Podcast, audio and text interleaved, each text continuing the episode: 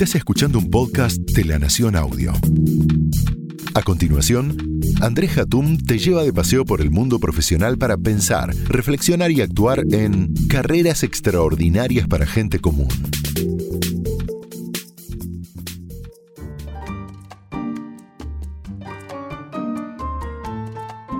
Lucas estaba feliz. Se había recibido de psicólogo y quería comerse el mundo.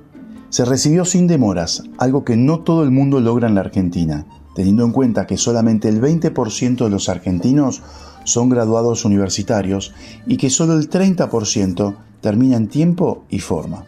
Lucas es un privilegiado, al menos eso es lo que él creía al salir al mercado laboral. Luego de seis meses de intentar entrevistas esquivas y meter su currículum en cuanta plataforma laboral existente, finalmente logró una pasantía en una empresa que no le gusta. Cuando elegí la carrera, me comentaba Lucas, no pensé en la salida laboral, pensé dedicarme a pacientes, pero luego me gustó más intentar entrar en una empresa. El problema es que con mi formación, muchos exámenes de los procesos de selección no los pasaba por exceso de números, mi desconocimiento del mundo corporativo y mi carencia de inglés. No bajo los brazos, pero creo que para hacer lo que me gusta voy a tener que repensarme y va a ser cuesta arriba. Hay muchas personas como Lucas en el mercado laboral en que la primera experiencia puede ser frustrante. El gap entre el conocimiento requerido por el mercado y el que presenta el candidato o candidata, las expectativas de potencial del empleado y los problemas del mercado laboral local pueden explicar muchas de las frustraciones. Este año se anotaron en el ciclo básico común, el CBC de la UBA, 63.044 estudiantes, y la carrera de medicina fue, como viene siendo hace años, la más requerida por los alumnos con 10.082 registrados. Le siguen en orden de inscriptos psicología, abogacía, contador público, arquitectura, administración, diseño gráfico, ingeniería informática y enfermero universitario. Las carreras que más crecieron fueron licenciatura en enfermería, en informática, Tecnicatura en Cosmetología Facial y Corporal, Medicina y Psicología. Lucas es un fiel reflejo de la tendencia que muestran los gustos y vocaciones de los jóvenes que se anotan en la universidad. Pero esa tendencia no significa que sea lo que el mercado necesita y está pidiendo. En un país agrícola y con un vasto océano, carreras como ciencias oceanográficas o gestión de agroalimentos están entre las menos elegidas para futuros profesionales. ¿Qué hacer entonces cuando la vocación no va de la mano del mercado laboral? Le preguntamos a Matías Guidini, General Manager de Guidini Rodil, especialistas en headhunting, y coautor del libro Mi trabajo ahora, cómo conseguir empleo de la editorial Temas, ¿Qué dificultades tiene en el mercado laboral hoy conseguir el primer empleo y cuáles son las recomendaciones para quienes salgan al mercado laboral? Lo escuchamos.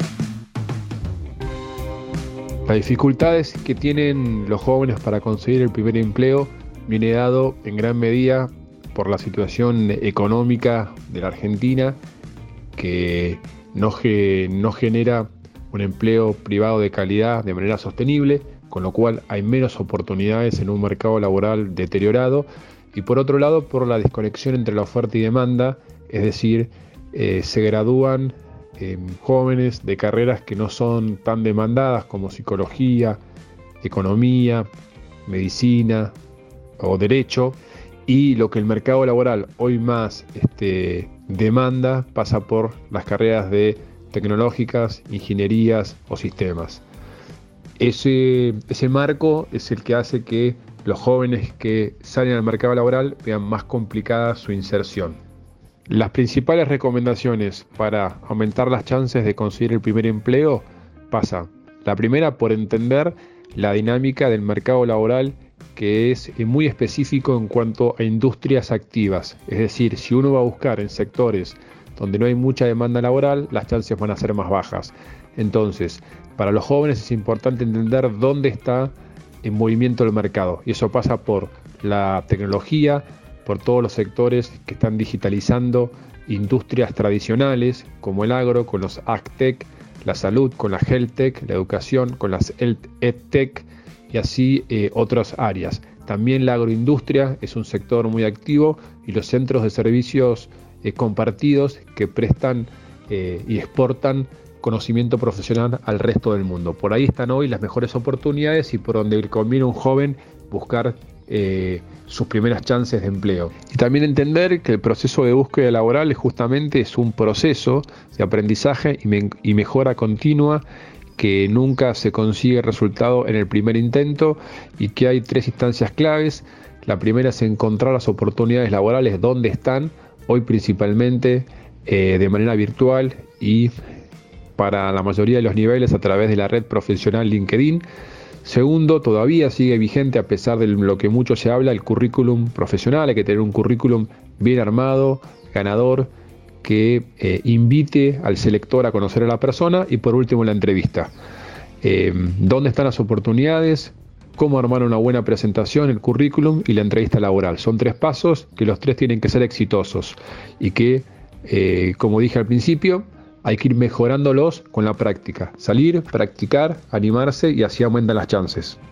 Hay algunos temas o técnicas que tendríamos que tener en cuenta, sobre todo para aquellas personas que son jóvenes o que están insertándose recientemente al mercado laboral. La primera es la técnica del globo. Quien hace este podcast es politólogo de formación, luego hice un MBA y terminé con un PhD en Management. Mi vocación inicial fue cambiando con mis necesidades personales y las posibilidades escuetas que el mercado laboral argentino me ofrecía. Un mercado que no es tan flexible para permitir el acceso a puestos que no se conecten directamente con lo que uno estudió. En estos casos hay que básicamente empezar a generar otros conocimientos que se vayan adaptando al mercado.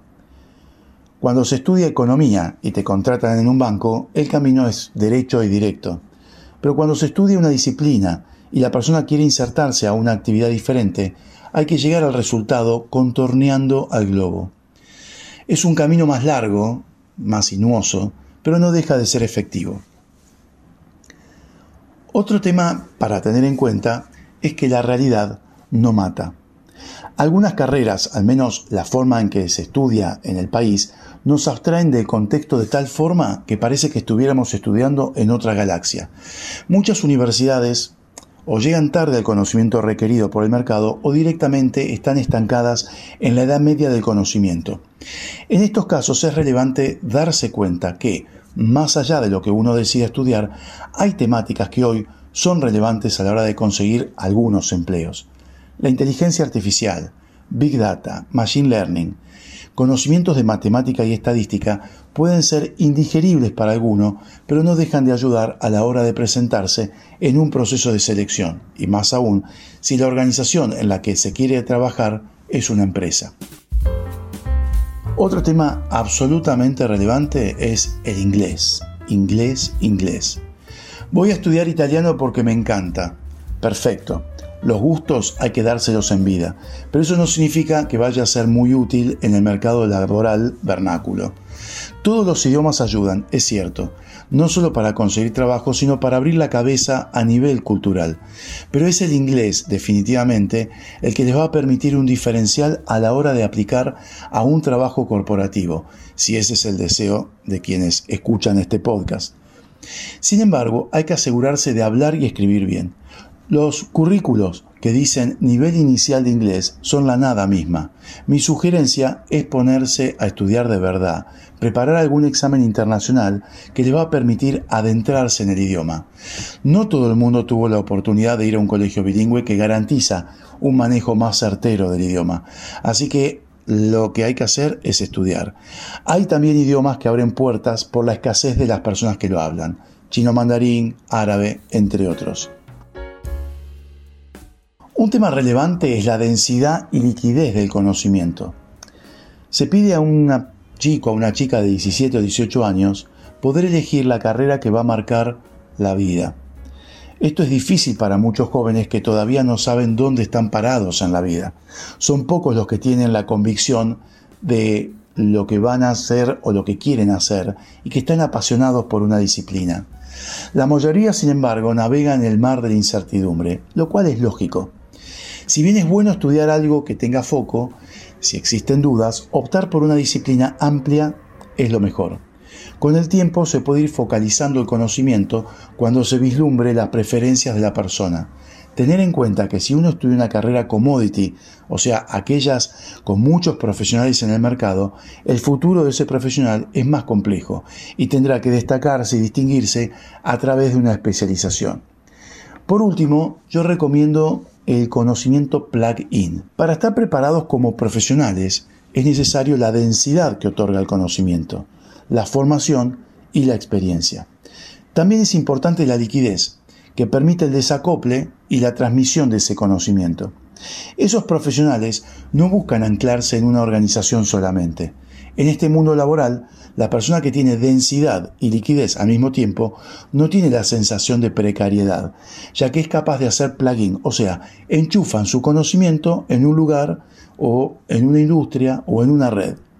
Un ejemplo de esto es el nativo digital, que con su conocimiento de Big Data Analysis, por ejemplo, es denso en conocimiento y al mismo tiempo es líquido, ya que su trabajo lo puede aplicar a diferentes industrias. Nadie dijo que esto iba a ser fácil, sobre todo la gente que recién está graduada de disciplinas que son más de nicho o no necesariamente son tan demandadas en el mercado laboral, pero nadie dice también que no sea imposible hacerlo. Gracias por acompañarme en un nuevo episodio de Carreras Extraordinarias para Gente Común. Muchas gracias.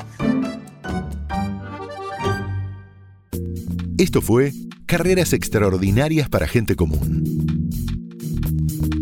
Escucha todo el contenido de La Nación Audio en www.lanacion.com.ar barra podcast. Súmate para no perderte ningún episodio. Estamos en Spotify, Apple Podcast, Google Podcast y en tu reproductor de podcast favorito.